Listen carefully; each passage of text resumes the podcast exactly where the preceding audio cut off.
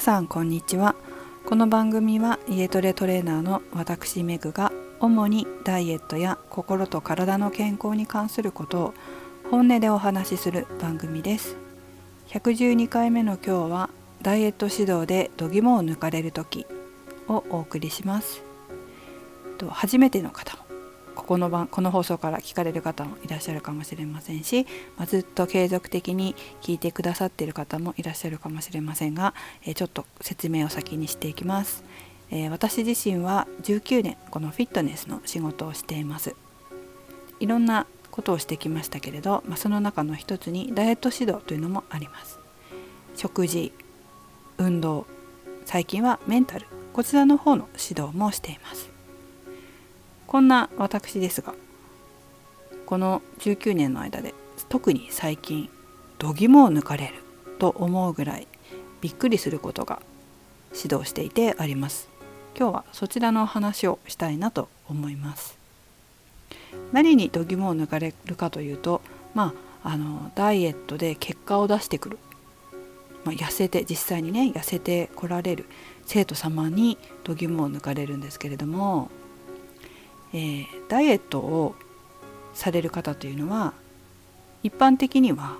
食事を変えるとか運動習慣をつけるもしくは食事と運動どちらもあの習慣づけが必要という方もいらっしゃるかなと思います。これは一般的にもよく言われることで皆さんもご存知のことが多いと思います。ただ実はもう一つ必要なことがあるんです。それは意識の変更です。意識の変更というのはつまり心やマインドメンタルこういったものの改善です。食事に関して言うと痩せるための食事っていうのは今たくさん情報があるので自分で、え本やネット YouTube などを見て勉強することもできます。それから私のようなトレーナー管理栄養士さんなんかにも教えてもらって、え、勉強したっていう方もいらっしゃるかと思います。そしてその勉強したことをもとに自分で痩せる食事に切り替えた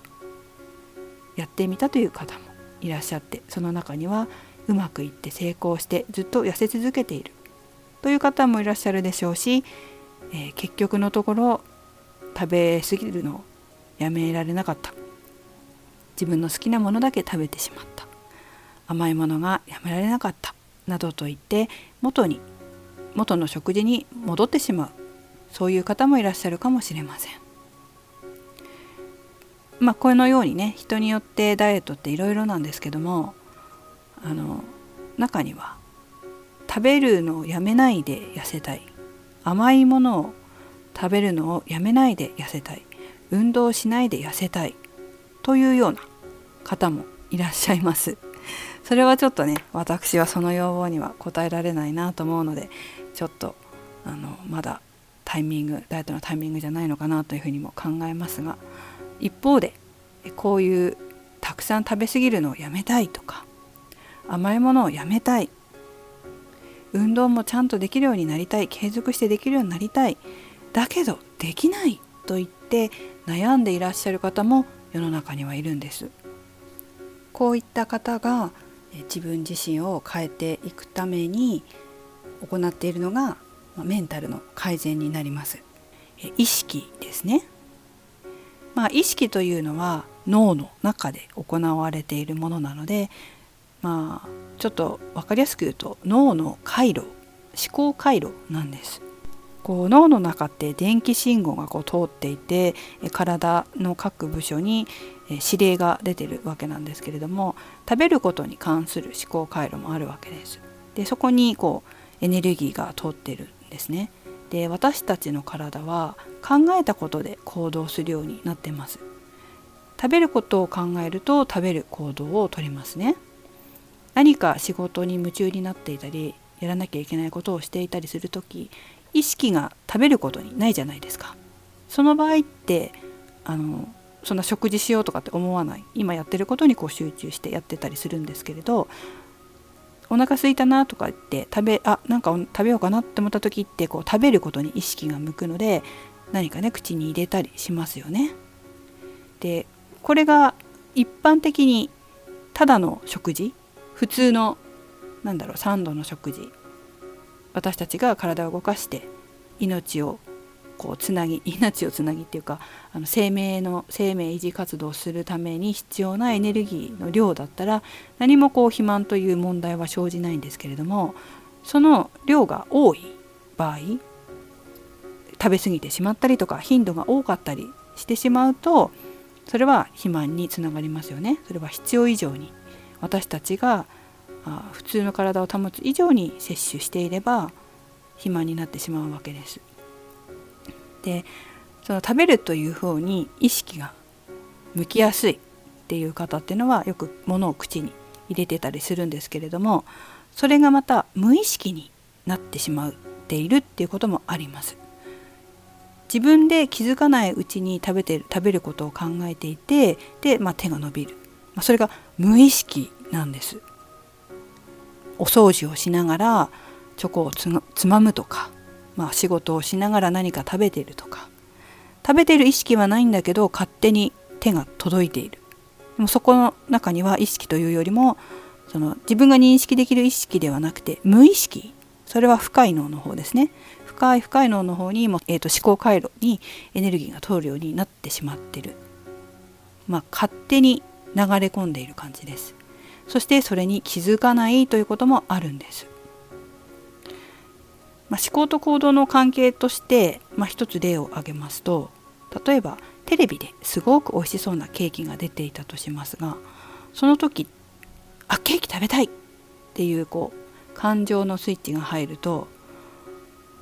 そのインパクトが大きければ大きいほど何としてもそのケーキを食べようと行動を起こしたことはないですか？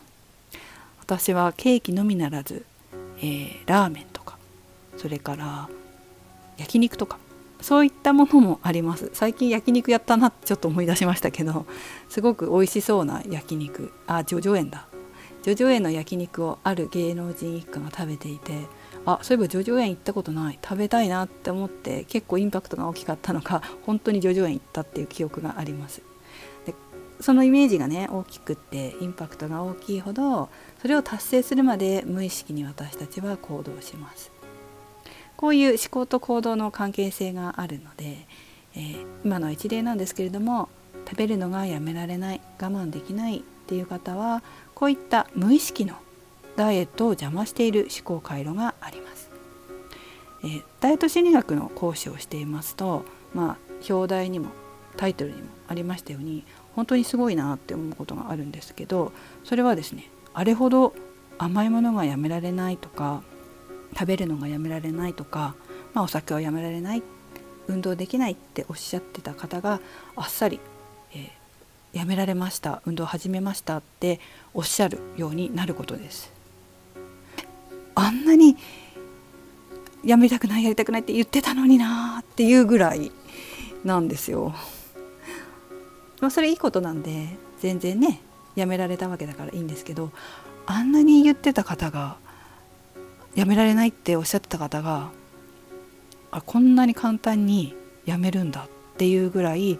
あっさりとストレスなく自然とやめてこられるんですよ。これが本当にすごいところだなって思います。メンタルを変えないまま甘いものをやめようとすると頑張って我慢して食べないようにするのである日我慢の糸がプツッと切れてしまってその前もともと持っている甘いものを食べたいという欲望が爆発して、えー、セーブ効かなくなっちゃって我慢した分を取り戻すように食べまくってリバウンドするっていうこともよく聞きます。でもそれはそのはずで、えー、その甘いものを食べたいとかたくさん食べたいっていう回路っていうのはもう脳に高速道路みたいに自動操縦になったまま回路が残ってるんです。この甘いものを食べたい高速道路たくさん食べたい高速道路こういった回路を一度私たちは閉鎖する必要があります。そしてその閉鎖した後に、まあ、閉鎖閉鎖しながらなんですけど新しい別の回路つまり痩せたり美しくなったりする新しい道路を作ってあげる必要があるんです。何日か前かな田植えをする時は雑草を先に抜く必要がありますよねっていう話を、まあ、放送でしたんですけども田植えっていうのも最初こう見たことありますか皆さん？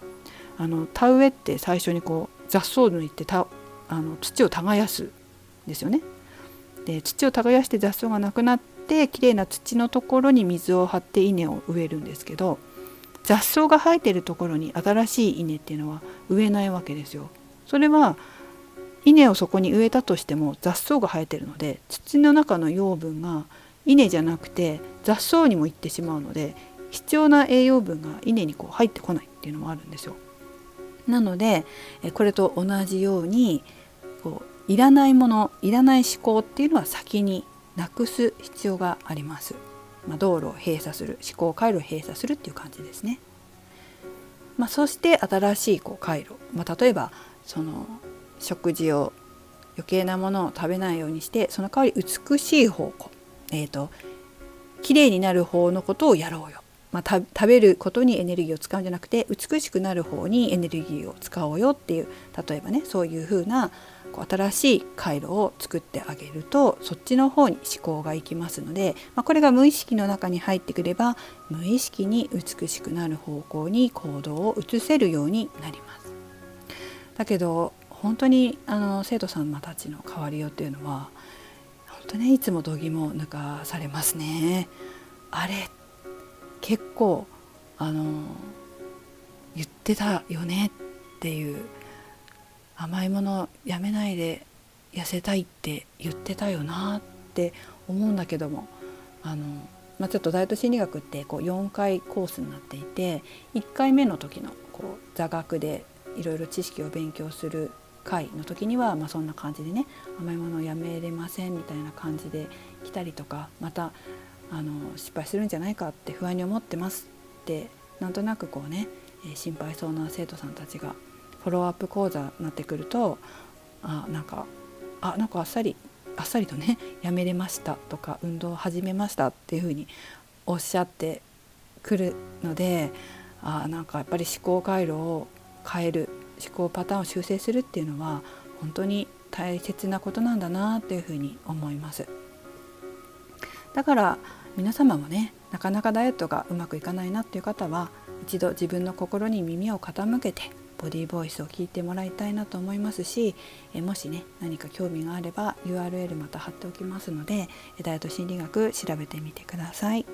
はい最後までお聴きいただきありがとうございました。めぐでした。